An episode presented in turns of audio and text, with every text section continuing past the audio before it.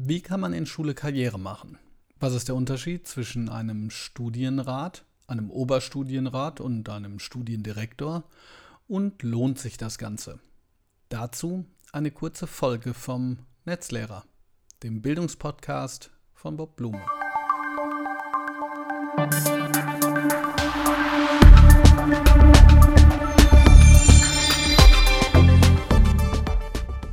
ihr bei dieser Folge dabei seid.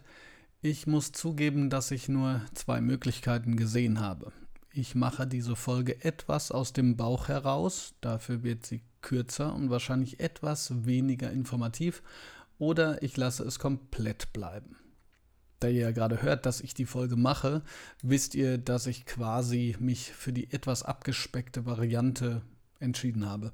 Das liegt daran, dass gerade, wie soll es auch anders sein, wieder mal sehr viel zu tun ist und ich aber, ja, weil ich das Gefühl habe, dass gerade einige diesen Podcast hören, trotzdem Lust darauf habe, neuen Content, wie es ja immer so schön heißt, zu bringen. Speaking of which, schön, dass ihr dabei seid. Vielen Dank für eure Bewertungen. Das unterstützt den Podcast natürlich sehr. Toll, dass ihr das Abo habt. Und ja, lasst mir äh, durchaus dennoch eine Bewertung für diesen kurzen Podcast da.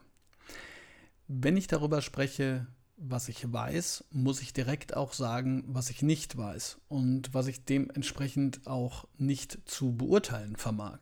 Nämlich die Frage danach, warum eine Karriere, wenn man das überhaupt so nennen darf, als Lehrkraft eigentlich nicht in Grundschulen möglich ist, zumindest nicht in der Art und Weise. Auch das sei jetzt ein bisschen mit Vorsicht genossen, denn ihr wisst schon, Bildungsföderalismus, das ist teilweise ja auch unterschiedlich. Aber es ist eben so, dass dieses zweite Beförderungsamt, wenn man jetzt erstmal vom Studiendirektor spricht, beziehungsweise das erste, das heißt der Oberstudienrat, im Grunde genommen nur in Gymnasien, Gesamtschulen und berufsbildenden Schulen möglich ist. Sprechen wir über drei Fragen. Warum sollte man das tun? Wie kann man das tun? Und sollte man das überhaupt tun, vielleicht? Alle drei Fragen kann ich ja für mich beantworten, weil ich als Oberstudienrat das schon gemacht habe. Eine Frage habe ich ausgespart, nämlich wie funktioniert das dann? Allerdings, wie immer, kann man das natürlich nicht ganz pauschal sehen. Gut. Warum sollte man das tun? Grundsätzlich haben Menschen natürlich unterschiedliche Motivationen. Oberstudienrat zu werden ist eine sogenannte Funktionsstelle. Das heißt, dass man eine Funktion innerhalb der Schule übernimmt. Das muss nicht zwangsläufig so sein, denn es gibt auch eine Regelbeförderung. Diese Regelbeförderung richtet sich nach Jahrgängen und dann auch nach der ersten Staatsexamensnote. Und so wie ich das bisher mitbekommen habe, ist es eben so, dass ähm, je nachdem, wie viele Oberstudienräte bezahlt nach A14, unabhängig von der sogenannten Grundstufe, die ja auch alle drei Jahre sich erhöht, ähm, an einer Schule sind oder beziehungsweise an den verschiedenen Schulen der Länder. Also will sagen, wenn gerade in den Schulen ähm, sehr viele Oberstudienrätinnen und Räte da sind, dann wird es schwieriger, über diese Regelbeförderung eben zum Studienrat, Oberstudienrat, Entschuldigung, ernannt zu werden. Ähm, das heißt, das läuft dann so ab, dass gesagt wird, okay, jetzt kommen, ich sage jetzt mal, die Jahrgänge ja, ab 1900, ähm, wann auch immer, müssen aber eine Note im Examen haben von 1,0. Ansonsten keine Möglichkeit. Die Examensnote selbst spielt bei der Bewerbung auf eine Funktionsstelle in der Schule, soweit ich weiß, erstmal keine Rolle. Was aber eine Rolle spielt, ist dann natürlich die Note, die man bekommt, um das Ganze zu machen. Aber da eile ich jetzt ein wenig vor. Also, warum sollte man das tun? Nun, es gibt sicherlich Menschen, die das tun, weil sie eben eine bessere Bezahlung wollen. Das äh, kann dann natürlich dazu führen, dass jemand in dieser Situation ist, sich auch dafür anstrengt, ähm, dann aber in dieser Rolle ist und eigentlich gar nicht das tut, was er tun sollte. Ähm, das ist durchaus ein Problem, weshalb ich immer dafür plädieren würde, sich nur auf Stellen zu bewerben, auf die man auch richtig Lust hat. Ich weiß ja jetzt nicht, wer so alles zuhört, aber ähm, was können das für Stellen sein? Nun, das sind ganz unterschiedliche Funktionen. Ähm, es gibt in Baden-Württemberg ein Amtsblatt, da kann das dann nachgelesen werden und dann steht da, was für eine Aufgabe man da eben übernehmen kann. Das kann zum Beispiel mittlerweile sein im Bereich Digitalisierung. Es gab jetzt einige Ausschreibungstexte, in denen es eben um Digitalisierung und die Medienentwicklungsplanung ging. Achtung heißt aber nicht das andersrum. Jeder, der den Medienentwicklungsplan gemacht hat, oder Medienplan heißt ja auch wieder unterschiedlich, automatisch zum Oberstudienrat geworden ist. Ja? Sondern es heißt nur, dass man in dem Fall, in dem man sich darauf bewirbt, diese Rolle innehat. Und eine bessere Bezahlung. Eine etwas bessere Bezahlung. Da kann ich jetzt auch nicht mit Euros äh, sozusagen rumhantieren, weil es bedeutet, das ist ja immer abhängig davon, in welcher Grundstufe man ist. Das ähm, ist die Frage, in was für einer Steuerklasse man ist und so weiter. Aber wir sprechen hier über ein, zwei hundert Euro. Bisschen mehr, bisschen weniger. Ich hoffe, ich erzähle jetzt keinen Quatsch. So. Warum sollte man das also machen? Nun ja, man möchte vielleicht in der Schule ähm, ein Amt haben, eben eine Funktion, das Auffüllen und eben eine Aufgabe für diese Schule übernehmen und gleichzeitig aber auch für diese Stelle entlohnt werden. Und äh, ja, das ist sozusagen eine, eine Motivation, das dann zu tun. Für den Studiendirektor, also für A15 Stellen wäre das noch was anderes, aber da komme ich gleich zu. Was bedeutet das jetzt? Ich kann mich theoretisch auf jede Schule, zumindest jetzt hier ähm, im Land bewerben. Jetzt muss ich schon wieder aufpassen, weil ich überlege, ob das nur im Regierungspräsidium ist. Ich glaube, es ist bei A14-Stellen tatsächlich nur im Regierungspräsidium. Ähm, aber, und jetzt kommt es, die A14-Stellen werden vergeben von den Schulleitungen selbst. Was heißt das? Das heißt, dass es, und das ist keine offizielle Praxis, aber eine, ich sag mal, informelle Praxis, so wie ich das mitbekommen habe. Ja, bitte, ähm, ihr wisst, ich bin ansprechbar auf den verschiedenen Kanälen. Ähm, schreibt mich an, wenn ihr das anders erlebt habt. Aber es ist aus meiner Sicht eine informelle Praxis, dass diese A14-Stellen auch Belohnungen für gut geleistete Arbeit innerhalb eines Bereichs sind und, und übrigens auch das nicht immer, auch, auch nicht immer gekoppelt an den Bereich. Also will sagen, wenn ich an einer Schule die Schülerbücherei mache für fünf Jahre, dann kann es sein, dass diese Stelle ausgeschrieben wird. Und das heißt sozusagen, schulintern wissen dann alle, okay, diese Stelle ist ausgeschrieben für Marie. Ja, Müller. Und ähm, es wäre sagen wir mal, jetzt nicht besonders angebracht, sich auch darauf zu bewerben, weil die sozusagen für schon eine geleistete Arbeit auch belohnt wird. Gleichzeitig kann es aber auch sein, dass für bestimmte Aufgaben, die jemand gemacht hat, es gar keine Stelle gibt. Das heißt, dass eine Stelle für, für jemanden ausgeschrieben wird, der oder die ähm, eine andere Aufgabe sehr lange gemacht hat. Also ne, Marie Müller macht halt die Schülerbücherei, aber dafür kann man in dem Fall jetzt nichts ausschreiben, was ich nicht weiß, aber sage ich jetzt einfach mal so. Und dann wird eben für sie etwas anderes ausgeschrieben, was auch in ihrem Aufgabenbereich ist. Ab dann wird es natürlich so ein bisschen kompliziert, wenn sie die Aufgabe dann nicht tatsächlich nicht übernehmen würde. Da das ein Belohnungssystem ist und oder informell, ne? Und dass viele auch so sehen, ist es bei A14-Stellen, also bei Stellen für Oberstudienräte, schwierig von extern in eine Schule zu kommen.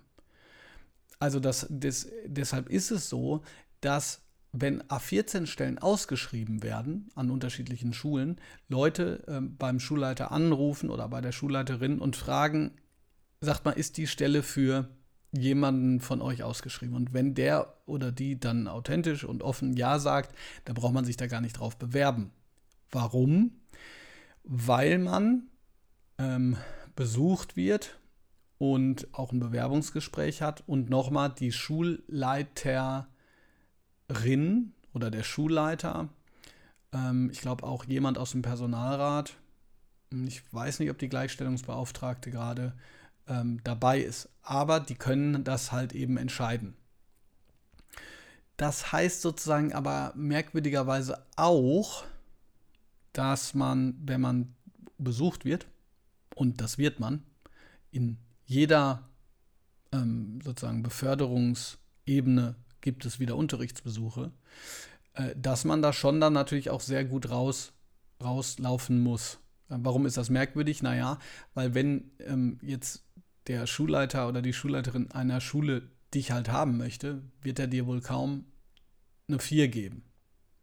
Aber ist auch eine blöde, blöde ähm, Formulierung jetzt hier, weil mit, du könntest es wahrscheinlich sonst auch mit einer 2 vergessen.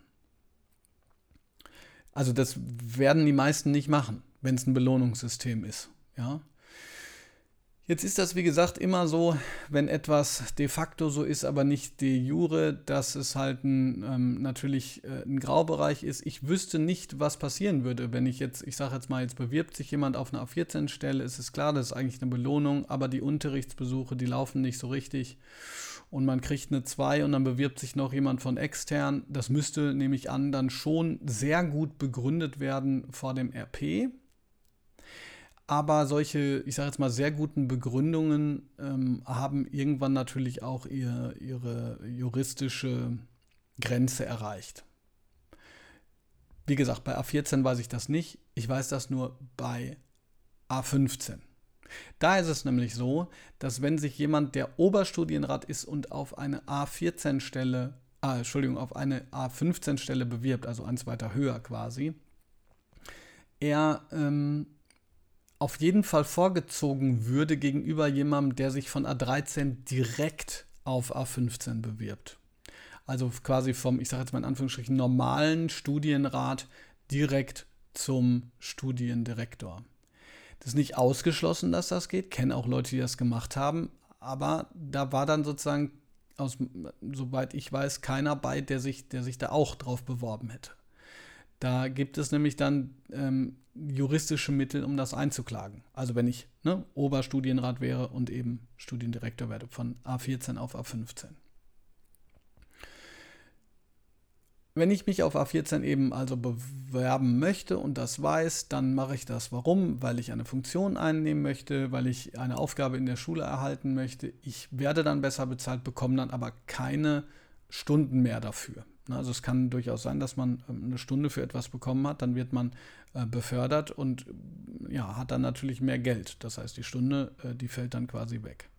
Wenn man Studiendirektor werden möchte oder Studiendirektorin, A15 also, dann sieht das alles sehr anders aus. Also ähm, da ist es eben so, dass man äh, sich nicht direkt bei der Schulleitung bewirbt, sondern da ist es auch so, das habe ich gerade unterschlagen, bei der A14-Stelle ist es so, dass man eben nach diesen Unterrichtsbesuchen und auf der Grundlage seines Engagements ein Dienstzeugnis ausgestellt bekommt. Wie gesagt, dieses Dienstzeugnis ist eben das, was dann auch ausschlaggebend ist bei der A14-Stelle. Ja, zumindest muss das halt gut sein, wenn man sozusagen intern äh, das dann auch bekommen möchte. Das ist bei der A15-Stelle auch so, aber dort ist eben das Vorstellungsgespräch, das Bewerbungsgespräch im Regierungspräsidium. Und dieses Bewerbungsgespräch äh, ist auch äh, eines, was man nicht auf die leichte Schulter nehmen darf. Natürlich das A14-Bewerbungsgespräch auch nicht, aber da geht es wirklich dann auch um ganz konkretes Wissen, ähm, erstmal zu dem Amt selbst. Ne, das das Amt selbst, das ist, ähm, das ist ganz unterschiedlich. Man kann schulfachlicher Koordinator beispielsweise sein. Das heißt, man ist derjenige, der ähm, eine bestimmte, äh, der sozusagen, ähm, jetzt hätte ich beinahe gesagt Schirmherr, aber jedenfalls verantwortlich ist für verschiedene Fächer, zum Beispiel den sprachlichen Bereich, Bereich Oberstufenkoordinator. Ja, ein Fachbetreuer, Fachleiter sind alles, naja gut, nicht immer, aber viele eben ähm, A15. Das kann auch mit Organisationsentwicklung zu tun haben. Ähm, bei, der Organisationsentwicklung ähm, heißt das beispielsweise, dass man maßgeblich an der Schulentwicklung ähm, beteiligt ist. Und was das angeht, wird man dann auch geprüft. Und zwar sowohl was schulrechtliche Belange angeht und nicht wie im, im ich sage jetzt mal, äh, wie im Referendariat, wo man ähm, ja auch einen, Schulleiter äh, beziehungsweise Schulrechtsprüfung hat, äh, sondern natürlich dann auch in Bezug auf die jeweiligen Schwerpunkte. Ne, also ähm, Schulrecht spielt da natürlich mit rein, aber man ist als Abteilungsleiter äh, A15 auch ähm, weisungsbefugt. Was heißt das? Ich kann theoretisch als Abteilungsleiter innerhalb meines Fachbereichs, also wenn ich zum Beispiel ähm, der Abteilungsleiter für die Sprachen bin, äh, Weisungen erteilen gegenüber den Ko Kollegen. Ähm, das heißt, ich kann mehr als bitten. Ich kann sagen, jemand muss etwas tun. Die Leute laufen natürlich meistens trotzdem nicht rum und erteilen Befehle sozusagen. Und es gibt auch bestimmte Bereiche, in denen das ähm, entweder eine Grauzone ist oder gar nicht geht. Also zum Beispiel, obwohl in Baden-Württemberg es eine Fortbildungspflicht ist, darf ich nicht zwangsläufig jemanden zu einer Fortbildung ähm, verpflichten. Klammer auf, frag mich bitte gerade nicht, warum das so ist, Klammer zu. Aber ich bin weisungsbefugt, also ich bin der Vorgesetzte, der Dienstvorgesetzte. Ne? Ähm, ob man das raushängen lassen will oder nicht, ähm, das ist nicht nur eine, eine wichtige Frage, sondern in so einem Gespräch würde dann auch natürlich besprochen, ob man beispielsweise die Prinzipien ähm, von Führung beziehungsweise von, von teamorientierter Führung beispielsweise kennt. Gleichzeitig hat man mit so einer Abteilungsleiterstelle A15 natürlich auch äh, Pflichten, zum Beispiel Loyalitätspflichten gegenüber dem Schulleiter, was kein Wunder ist, weil man als ähm, Abteilungsleiter auch der ständige Vertreter eben des Schulleiters sein kann. Also was heißt das? Das verhält, also das heißt sozusagen jetzt ganz rein auf persönlicher Ebene, dass ich dann natürlich auch das Verhältnis zum Kollegium ändern kann. Nicht ändern muss, aber ändern kann weil man nicht mehr gleicher unter gleichen ist, sondern eben, ja, wie gesagt, weisungsbefugt und natürlich auch die Entscheidungen der Schulleitung, der man dann ja angehört, auch tragen muss. Und wäre ja nichts schlimmer, als wenn man sozusagen Entscheidungen ähm, fällt und äh, dann aber gleichzeitig über die eigene Schulleitung ablästert. Ist auch nicht schön, wenn man über die Schulleitung ablästert, wenn man, äh, ich sag mal, ganz normaler, ganz normale Lehrkraft ist. Aber das ist dann sozusagen das besondere Verhältnis. Nun ja, und ähm, dann hat man deutlich mehr Gehalt, also als Abteilungsleiter, da, da bewegt man sich äh, schon in einem deutlich besseren äh, Gehalt. Oh, über was sprechen wir hier? 400 bis 600 Euro würde ich jetzt mal sagen. Auch hier nagelt mich bitte nicht drauf fest, kann man ja auch, kann man ja auch äh, nachschauen. Aber, und das zeigen natürlich auch gerade so die unbesetzten Stellen, man hat natürlich auch eine Heidenverantwortung. Also eine Verantwortung ähm, eben was Schulentwicklung angeht, eine Verantwortung was Personalentwicklung angeht, eine Verantwortung ähm, nochmal zusätzlich gegenüber der, der, der Unterrichtsentwicklung oder eben des eigenen Fachbereichs. Ja. Und Verantwortung hört sich ja immer so an, als müsste man sonst nichts machen. Das ist auch nicht so. Ähm, hier kann ich eben nicht aus eigener Erfahrung sprechen. Ich bin in Anführungsstrichen ja nur Oberstudienrat. Aber AbteilungsleiterInnen sind natürlich auch mit einer Vielzahl von zusätzlichen Verwaltungsaufgaben konfrontiert, die äh, hinein in die Statistikführung gehen, hinein eben in die Personalführung. Ähm, das hat mit ganz vielen Gesprächen auch ähm, mit dem Kollegium zu tun und so weiter und so fort. Und gleichzeitig hat man ja auf jeder Ebene, trotz dieser Weisungsbefugnis, jetzt nicht zwangsläufig diese riesige Hand habe gegenüber zum Beispiel KollegInnen, die keine Lust haben, das zu tun, was sie machen sollen. Genau, und ähm, da, dann gibt es sozusagen innerhalb der, ähm, dieses höheren Schuldienstes nur noch die Möglichkeit, eben auf A16 zu kommen. Das wäre dann eben Schulleiter, beziehungsweise ne, Schulleiterin, Studien, ähm, Oberstudiendirektorin oder Oberstudiendirektor. Da hat man sozusagen in der Bewerbung dann auch nochmal die ganze Chose mit Unterrichtsbesuch und Bewerbungsgespräch. Aber da ist dann sozusagen auch noch die Schulkonferenz beteiligt und auch noch der Träger. Inwiefern das mit dem Träger dann auch symbolische Natur hat, das weiß ich nicht. Also es hat nicht nur eine, eine, also es hat eine rechtliche Komponente, aber inwiefern diese rechtliche Komponente dann auch ausgenutzt würde in einer Zeit, in der Schulleiterinnen und Schulleiter händeringend gesucht werden, boah, das äh, wage ich mal zu bezweifeln. Also ob sich dann jemand hinstellt und sagt, also die wollen wir nicht, dann, dann nehmen wir lieber gar keinen Schulleiter. Das, ähm, ja, das ist natürlich, ähm, also das kann ich mir kaum vorstellen. So, was muss man jetzt machen, äh, um, das, um das zu werden, wenn man junge Lehrkraft ist und das Gefühl hat, boah, ich will hier eigentlich sofort loslegen? Ähm, ich glaube, ganz so einfach oder ganz so schnell geht das alles nicht. Hm. Will sagen, äh, wenn man in der Schule eine Rolle spielen möchte, also, ne, im Sinne einer eine Funktion einnehmen möchte, dann ist das, glaube ich, Beste, was man machen kann, sich einen Schwerpunkt zu suchen, ähm, den man halt, für den man sich halt selber interessiert und dort halt erstmal ein paar Jahre gute Arbeit zu machen. Ne, das würde ich jetzt so sagen. Und dann kann man hingehen und, und sich orientieren, an eine Schule zu kommen. Und sofort zu fragen, hier, äh, wann kann ich denn A14 werden? Das ist, glaube ich, nicht nur nicht sinnvoll, sondern ich glaube, das ist auch ja, ich, ich glaube, da gibt es sozusagen auch so einen un, un, unausgesprochenen Kodex. Ja, weil einfach andere Leute dran sind eher, die halt eben schon ein paar Jahre gute Arbeit machen. So. Würde ich ähm, das nochmal machen? Ich überlege mir gerade, welche Fragen kommen können. Ne? Also, ähm, ich finde eben, dass schon dieses System selber, dieses, ich sag mal, Belohnungssystem schon ein bisschen wenig ist.